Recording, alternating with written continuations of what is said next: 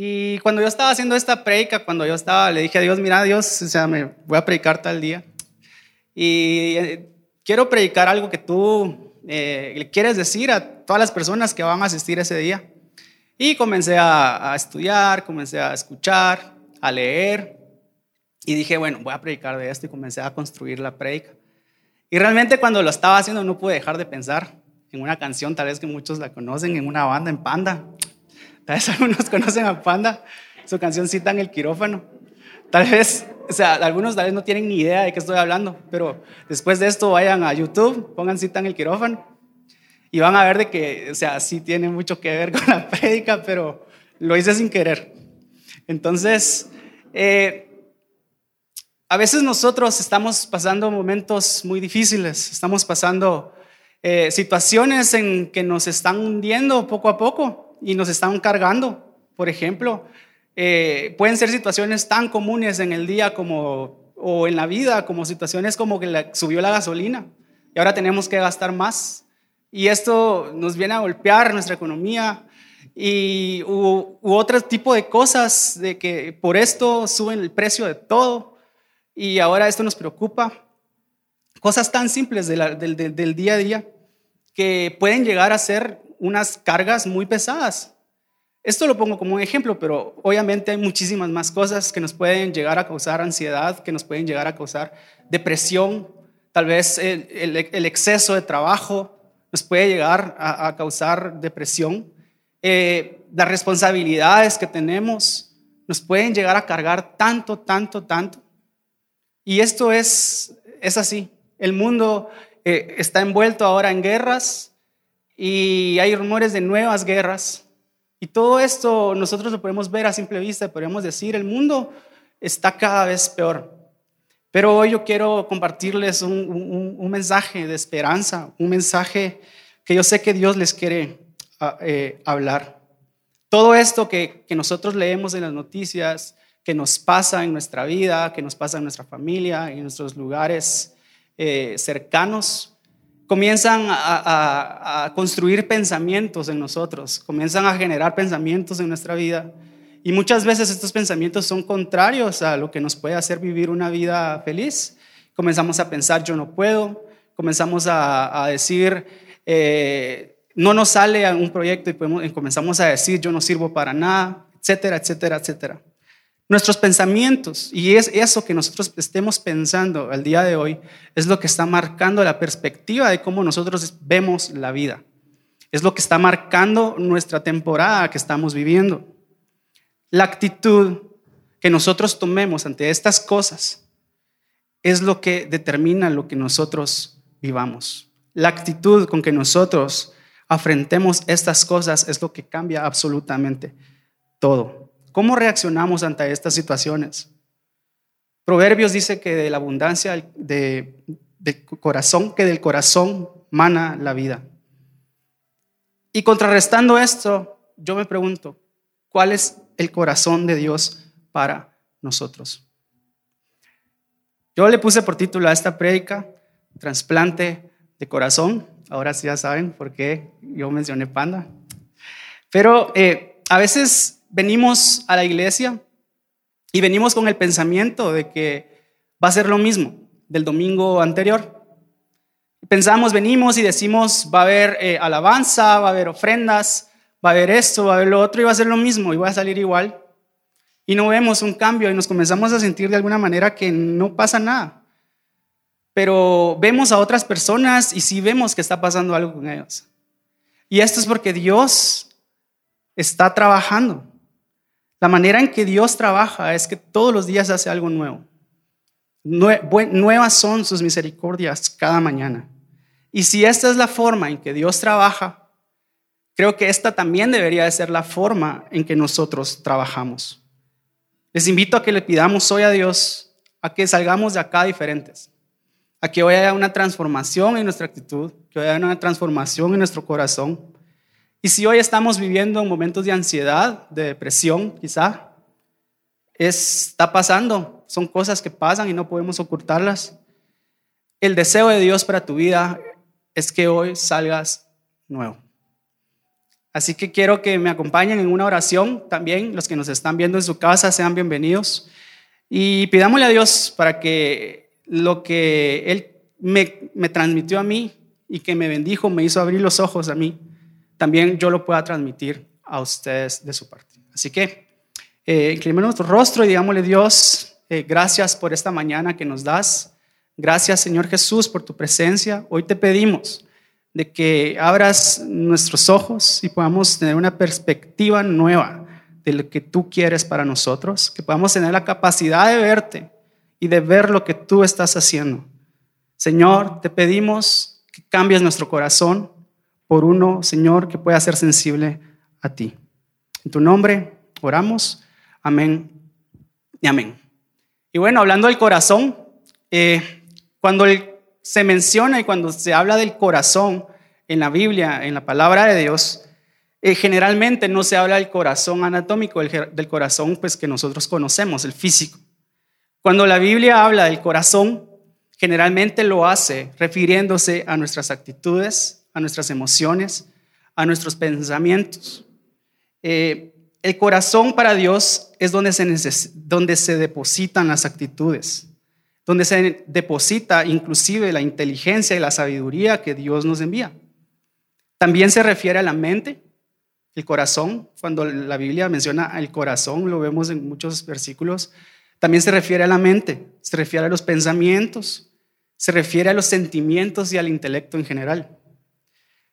Entendiendo esto de que cuando habla del corazón también se refiere a nuestros sentimientos, pero también a nuestra mente, debemos entender también de que el corazón entonces es el que nos ubica en donde estamos. Si queremos un cambio real, si hemos estado pasando muchas cosas, si queremos un cambio real y completo en nuestra vida, debemos de cambiar nuestro corazón. Porque Dios espera encaminar a sus hijos para que tengamos una comunión con Él. Ese es el deseo original de Dios. Que nosotros podamos volver a tener una relación con Él. Pero más que cambiar, eh, debemos tener un nuevo corazón. El mundo siempre te va a motivar a ser mejor, pero Jesús siempre nos va a motivar a ser nuevos. Jesús no murió para que nosotros seamos mejores. Jesús murió para que nosotros seamos nuevos. Y en 2 Corintios 5, 17, tenemos una lectura que dice, tal vez es muy conocida, de modo que si alguno está en Cristo, nueva criatura es, las cosas viejas pasaron y aquí todas son hechas nuevas. Jesús también dijo de que debemos de nacer del agua, debemos de nacer del Espíritu para poder tener entrada en el reino de los cielos.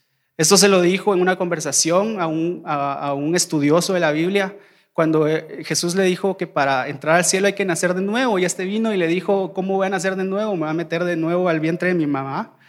Y Jesús le dijo, no, o sea, yo no estoy hablando de, algo físico, estoy hablando de algo interior, de algo espiritual.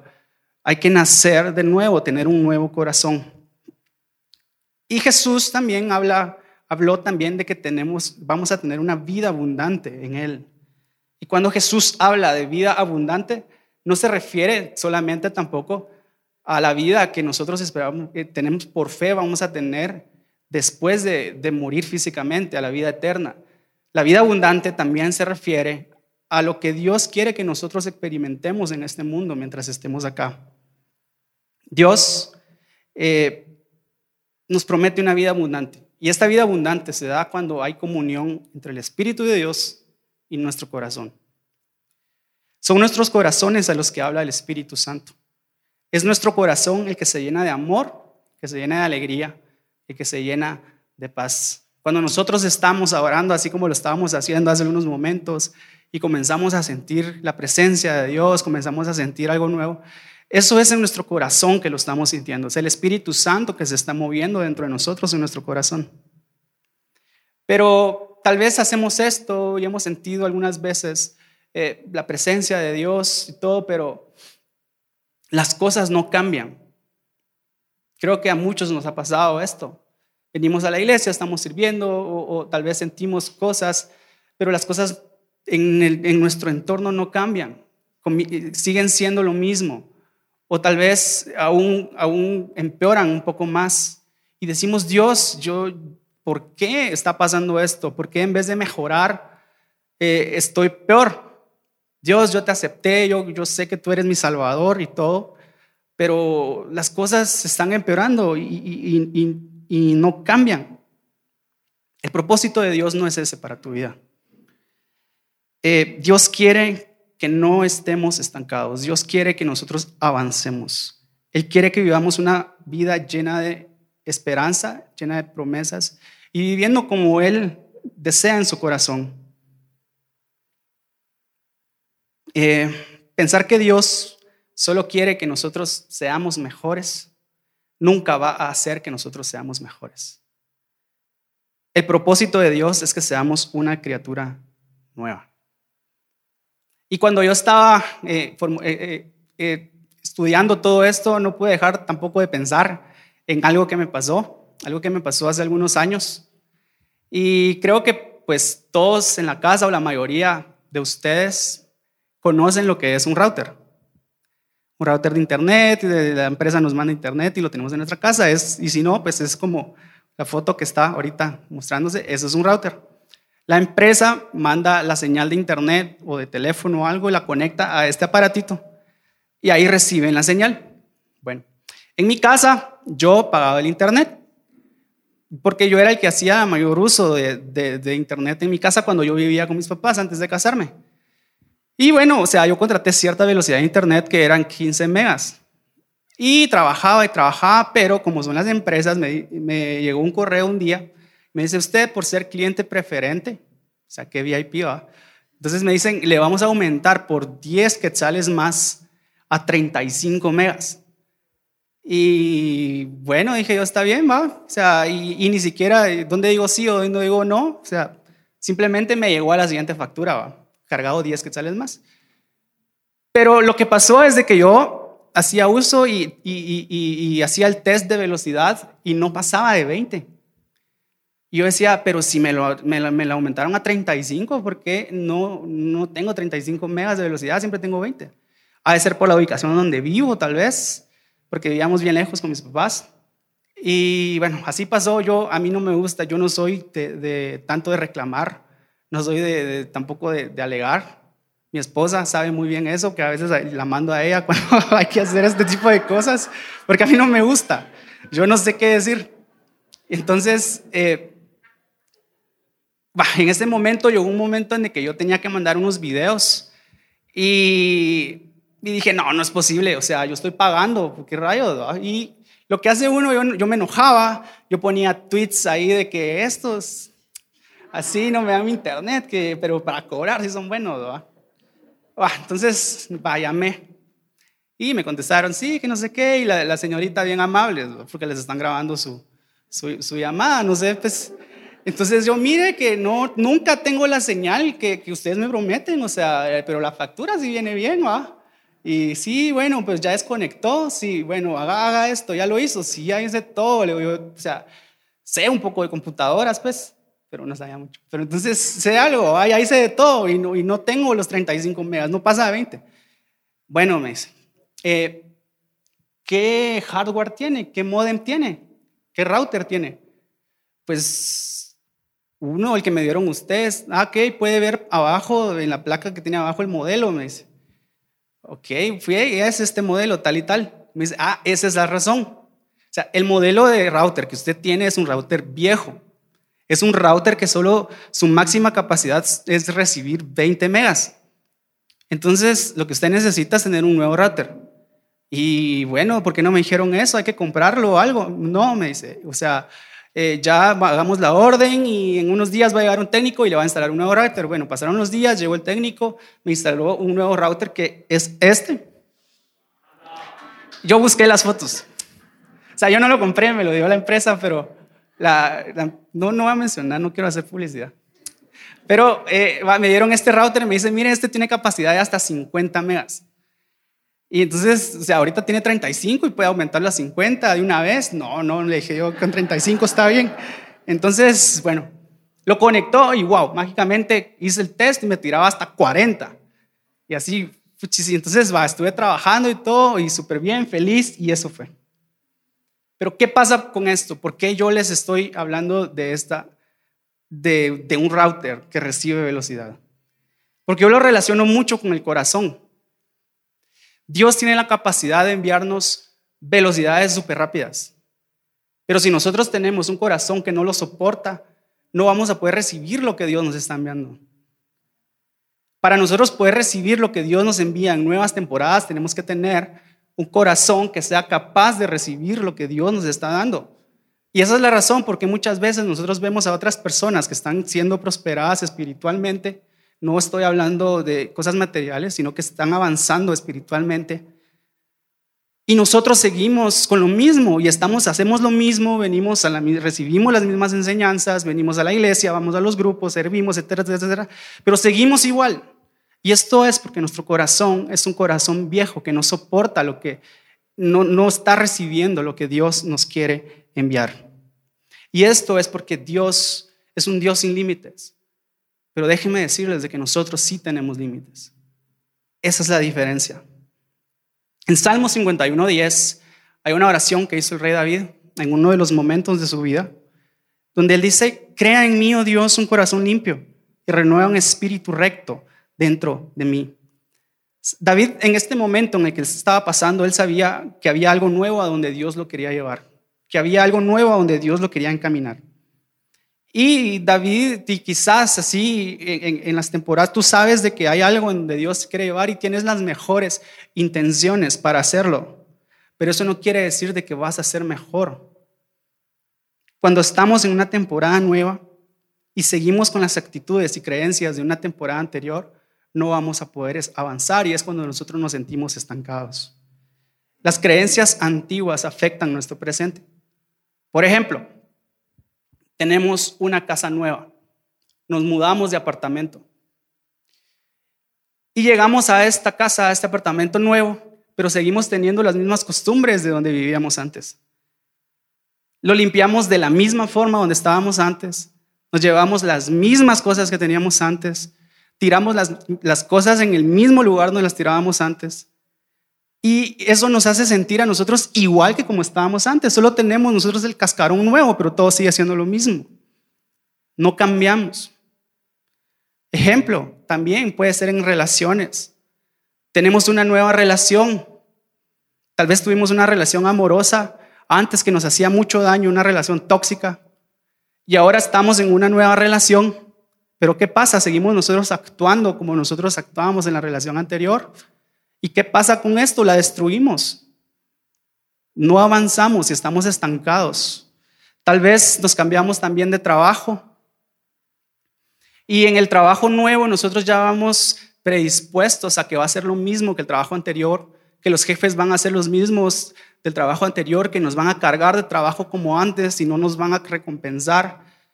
Y cada vez que nos habla nuestro jefe o nuestro encargado, nosotros ya tenemos esa actitud de estar a la defensiva y lo hacemos, no voy a dar, no voy a dar más, no voy a dar la, mía extra, no me voy a poner la camiseta como dicen las empresas. Y, y sigue siendo lo mismo. Cuando tenemos una nueva temporada, tenemos que cambiar nuestras actitudes, tenemos que cambiar nuestro corazón. Tal vez estábamos en una iglesia donde fuimos muy dañados, donde nos fijamos en las personas y estas personas nos dañaron nuevo, nos dañaron, mucho. Cambiamos de iglesia, ahora venimos a Bread of Life. Pero venimos pensando en que aquí va a pasar lo mismo que pasó allá. Y seguimos haciendo lo mismo que pasó allá. Y decimos, ya no me voy a involucrar porque yo ya sé cómo funciona todo, ya me las sé todas. Pero esa es la actitud que tenemos nosotros, eh, nos predisponemos a que todo va a ser como antes. Necesitamos realmente un nuevo corazón para poder recibir lo que Dios tiene para nosotros en una temporada nueva. Las temporadas, las experiencias del pasado nos atan a esperarlas de nuevo en el futuro. Si no haces que todo sea nuevo, tu vida no va a ser mejor. La vida no se puede mejorar por nuestro propio esfuerzo. No podemos tratar de ser mejores porque no vamos a ser mejores. Lo nuevo es lo que cambia realmente la vida. Mateo 9, 14, 17.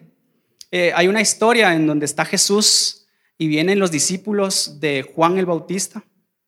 Eh, vienen los discípulos de Juan el Bautista a preguntarle a Jesús lo siguiente. Lo podemos leer acá en el, en el versículo 14 y dice, los discípulos de Juan se le acercaron entonces y le preguntaron, ¿por qué nosotros y los fariseos ayunamos muchas veces y tus discípulos no? Jesús les respondió, ¿acaso los invitados a una boda pueden estar de luto mientras el esposo está con ellos? Claro que no, pero vendrán días cuando el esposo les será quitado, entonces ayunarán. Y quiero hacer un paréntesis acá para que comprendamos. Ellos les vinieron a preguntar a Jesús del ayuno y él responde de una boda, de un esposo, de un luto, de un duelo. Solo para que entendamos, porque a mí, yo cuando lo leí hace rato también y dije, ¿qué contestó así Jesús? Jesús es tan creativo siempre, ¿va? nadie le entendía a veces. Pero es, si nosotros vemos acá, se dice y creemos nosotros de que la iglesia, nosotros somos la novia de Cristo, somos la novia de Dios. Entonces Jesús aquí estaba diciendo que Él era el esposo.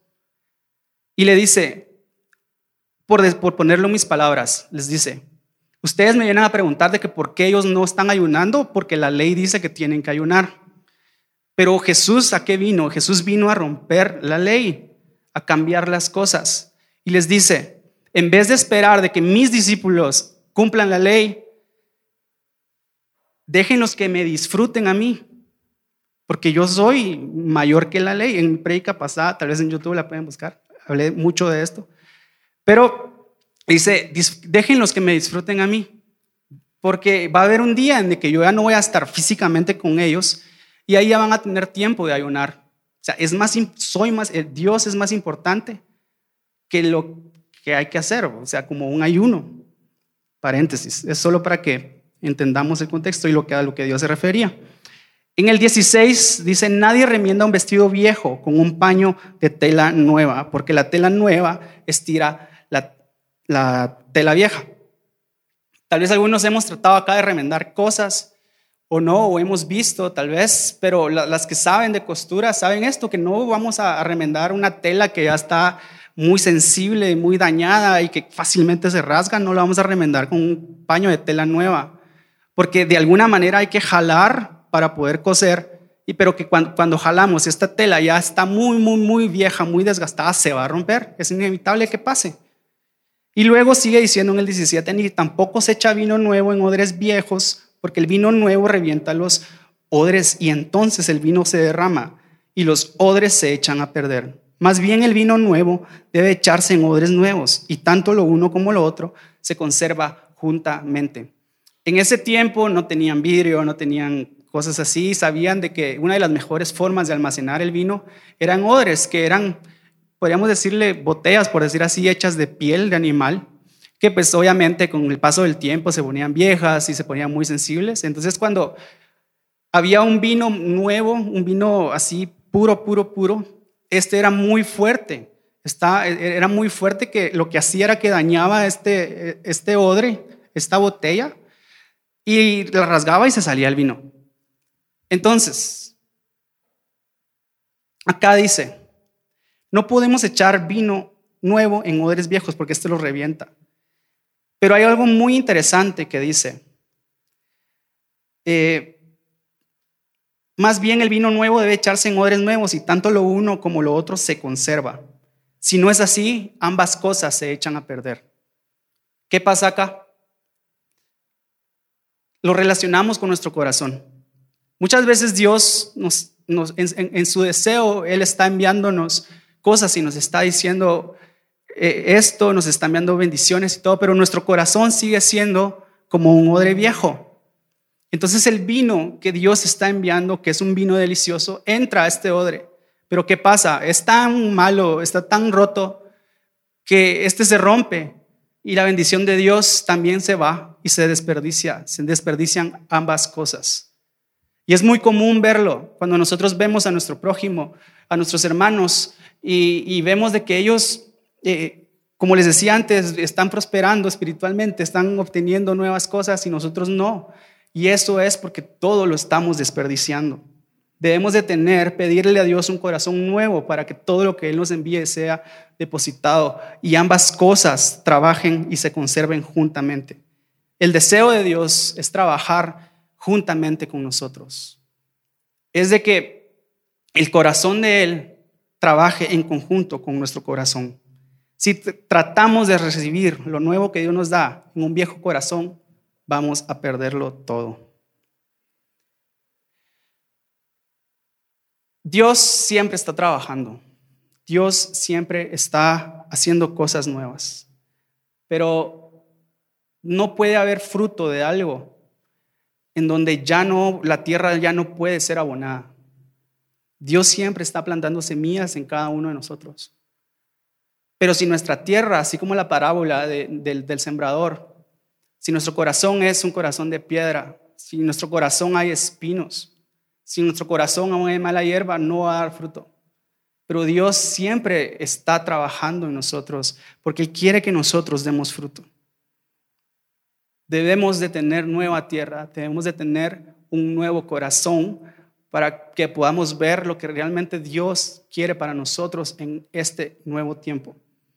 Y para esto yo eh, puse tres puntos prácticos para recibir el corazón que Dios nos quiere dar en esta temporada. Sea cual sea la temporada que estés pasando, Dios te quiere dar algo muy práctico, tal vez muy simple, podríamos decir, para que nosotros podamos tener el corazón que Él desea que nosotros tengamos. Y el número uno, ya lo están viendo, es la palabra de Dios nos da más capacidad. Nos da más capacidad para recibir, así como el router, para recibir más señal de Dios. No podemos trazarnos una meta nueva sin tener nuevas capacidades. Tenemos que conectarnos con Dios para que todo comience a cambiar. Hay una historia para explicar esto. Hay una historia de Moisés, tal vez muchos lo conocemos, algunos no. Moisés fue el hombre que Dios usó para liberar al pueblo de Israel cuando estaban en esclavitud en Egipto.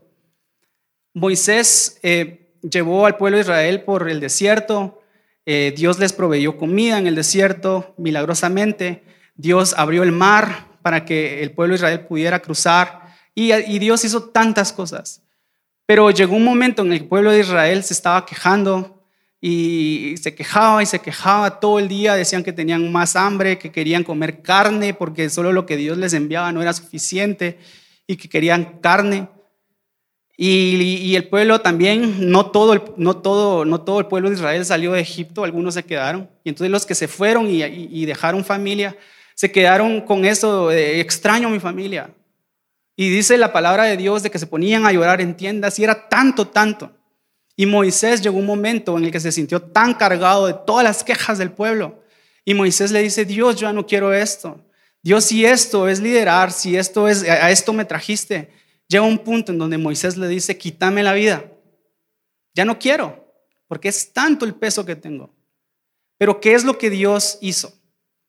Dios afirmó a Moisés. Dios afirmó la misión que le había dado a Moisés y le dio verdad a Moisés. ¿Cómo fue esto? Dios le dijo a Moisés, mira, toma a 70 hombres, a 70 ancianos, reunílos en tal lugar, tal hora, y yo voy a hacer de que tu espíritu sea repartido una porción a cada uno de estos 70 hombres. Entonces estos 70 hombres van a cargar la carga del pueblo por ti también ya no vas a ser solo tú, sino que la van a cargar en conjunto. Y es sorprendente cómo Dios le dice a Moisés, voy a tomar un poco de tu espíritu. Dios no le dijo, voy a tomar de mi espíritu, yo les voy a dar a ellos. ¿Por qué razón? Porque Dios estaba afirmando a Moisés y le estaba diciendo verdad, le estaba diciendo, yo te encargué una misión y estoy contigo. Y entonces, ¿qué pasa con esto? Cuando nosotros vamos ante Dios y Dios siempre nos va a dar verdad. Cuando chocamos con la verdad de Dios, todo va a cambiar en nuestra vida. ¿Qué estamos escuchando? ¿Qué verdades nosotros estamos asumiendo como verdad? Es tan común que nosotros ahora en las redes sociales subamos nosotros fotos, subamos estados, incluso versículos bíblicos o prédicas, pero no con la intención tal vez de bendecir a otros. Lo subimos con la intención de que otras personas digan, wow, qué, qué pro, ¿ah? wow, cómo sabe, o wow, qué guapo, qué guapa. ¿ah? Y eso nos empieza a llenar. Em, nosotros lo hacemos con la intención de esperar lo que la gente dice de nosotros. A veces nuestro valor se basa en cuántos likes tenemos nosotros en las redes sociales, en la foto que acabamos de subir. Pero si lo comparamos, ¿con qué lo tenemos nosotros? ¿Con qué verdad, con qué verdad nos estamos basando? Nos estamos, ¿Nuestra vida está caminando en esta verdad de lo que dicen los demás o nuestra vida está caminando en la verdad de lo que Dios está diciendo de nosotros? ¿Y cómo sabemos qué es lo que Dios está diciendo de nosotros? Es muy fácil, lo encontramos en su palabra. La palabra de Dios es la verdad. Y ahí podemos nosotros afirmar nuestra vida, podemos afirmar nuestro carácter, podemos afirmar nuestros sueños y todo lo que podemos lograr. Lo encontramos en la verdad que Dios dice que nos afirma. Y eso lo encontramos en su palabra. Necesitamos un corazón nuevo. Necesitamos que nuestro corazón sea trasplantado. Este es el punto número dos. Necesitamos un trasplante de corazón. ¿Cuántos nosotros hemos visto los trasplantes de corazones? Se necesita, lógicamente, alguien que esté enfermo del corazón, pero que aún tenga esperanza de vida. Y se necesita una segunda persona que tal vez ya no tenga esperanza de vida, pero que tenga un corazón sano, pero ya no tenga esperanza de vida, o que ya haya muerto y que sus órganos sean donados para poder hacer un trasplante de corazón. Entonces se necesitan dos cosas. Alguien que necesita un corazón nuevo, que tiene esperanza de vida, y alguien que ya murió o que no tiene esperanza de vida. Para esto se necesita, estos dos individuos son los que se necesitan para hacer un trasplante de corazón. Y yo me pongo a pensar, ¿qué es lo que vino a hacer Jesús a esta tierra? Jesús vino a morir para que nosotros podamos tener vida. Jesús vino a entregar su corazón para que nosotros podamos tener ese corazón, para que nosotros podamos tener un corazón sensible que sienta a Dios. Dios promete que cambiará nuestro corazón de piedra por un corazón de carne. El profeta Ezequiel fue un profeta que vivió exiliado en Babilonia cuando Israel, eh, físicamente el territorio de Israel había sido destruido. Pero todavía había algunos guardaban una esperanza de que algún día iban a reconstruir esta ciudad e iban a volver a esta ciudad. Israel, el pueblo de Dios. Y, Dios les da, por medio del profeta Ezequiel, le da una esperanza, una nueva esperanza al pueblo de Israel con unas profecías. Le dice, yo voy a dar un nuevo rey, yo les voy a dar un nuevo David. Y David, pues, había sido, y todos lo, conocemos, un rey que llevó a Israel a una, gran gloria, un rey que dice la Biblia que era conforme al corazón de Dios. Entonces, Dios les dice, yo les voy a dar un nuevo David. Les voy a dar, les voy a, voy a, voy a hacer que esta ciudad sea reconstruida. Y ustedes van a ser un pueblo transformado. Y luego en Ezequiel 36 dice esto, la profecía que le da Dios para Israel y sé que también es para nosotros. En el 26 dice, les daré un corazón nuevo y pondré en ustedes un espíritu nuevo. Les quitaré el corazón de piedra que ahora tienen y les daré un corazón sensible. Pondré en ustedes mi espíritu y haré que cumplan mis estatutos y que obedezcan y pongan en práctica mis preceptos. Y ustedes habitarán en la tierra que les di a sus padres y serán mi pueblo y yo seré su Dios.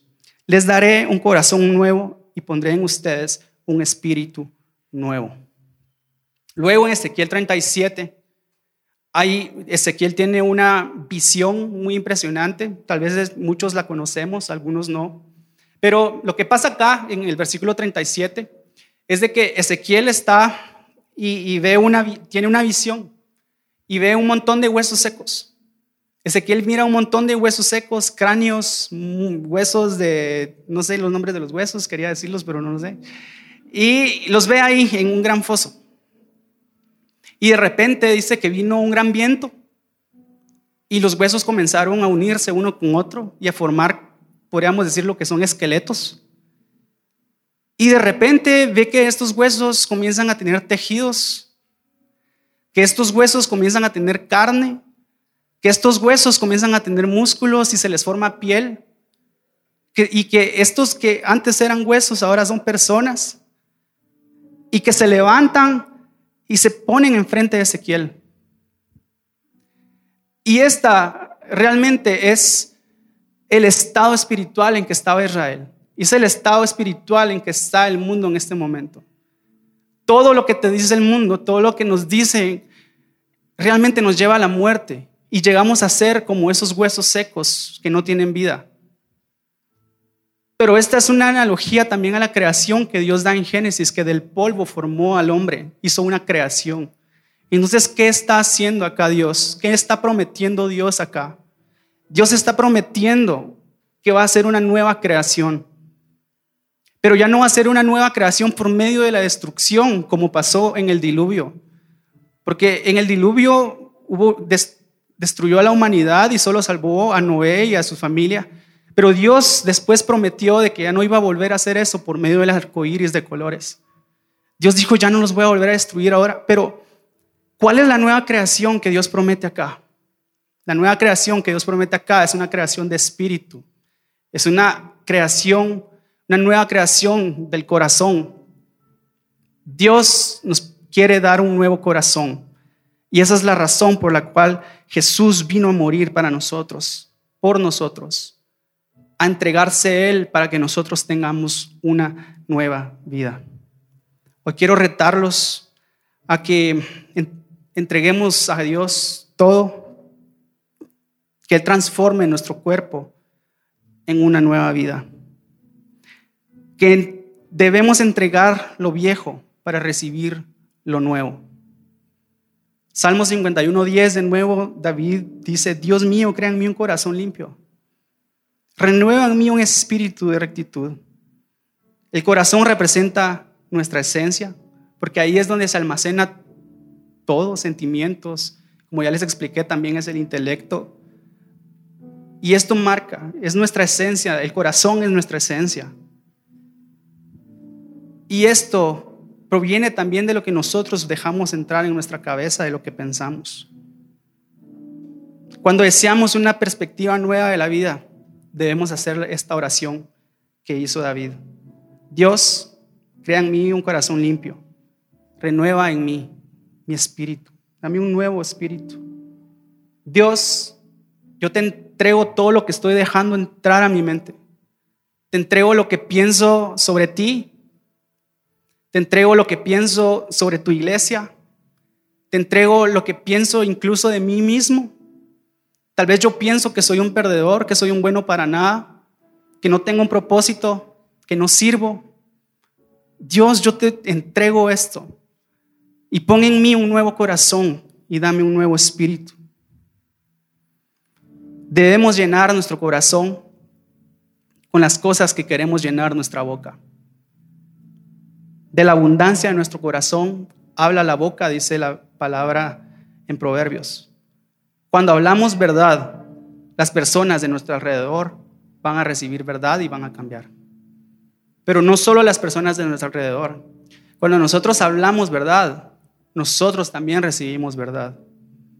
Cuando hablamos del reino, alumbramos los lugares oscuros. Si nosotros hablamos de Dios, si hablamos del reino, y eso es lo que hablamos nuestro día a día, les aseguro que nuestro país, que nuestra comunidad va a comenzar a cambiar. Pero si lo que nosotros hablamos solo es queja, solo es protesta, solo son eh, cosas que no tienen sentido, la gente nos va a percibir a nosotros como personas quejosas, como personas que solo protestan y personas que no tienen sentido. De lo, de lo que nosotros hablamos y de lo que nosotros afirmamos, eso es lo que marca nuestra vida. Así que acá debemos de guardar nuestro corazón y lo que dejamos guardar nuestro corazón, entrar en nuestro corazón. Debemos pedirle a Dios un corazón nuevo. Cuando pidamos algo, pidámoslo con fe. Cuando los deseos chocan con la fe, Dios comienza a cambiar las cosas. Con lo que llenamos nuestra boca, llenamos nuestra vida. No tenemos que ser mejores, tenemos que ser nuevas criaturas. Y tal vez están ustedes pensando, ¿y cómo soy nueva criatura? ¿Cómo cambio de corazón? La palabra de Dios nos da la clave para hacerlo. Lo encontramos en Romanos 10, 8 al 10. Esta es la palabra de fe que predicamos. Si confiesas con tu boca que Jesús es el Señor y crees en tu corazón que Dios lo levantó entre los muertos, serás salvo. Porque con el corazón se cree para alcanzar justicia, para alcanzar verdad, pero con la boca se confiesa para alcanzar la salvación.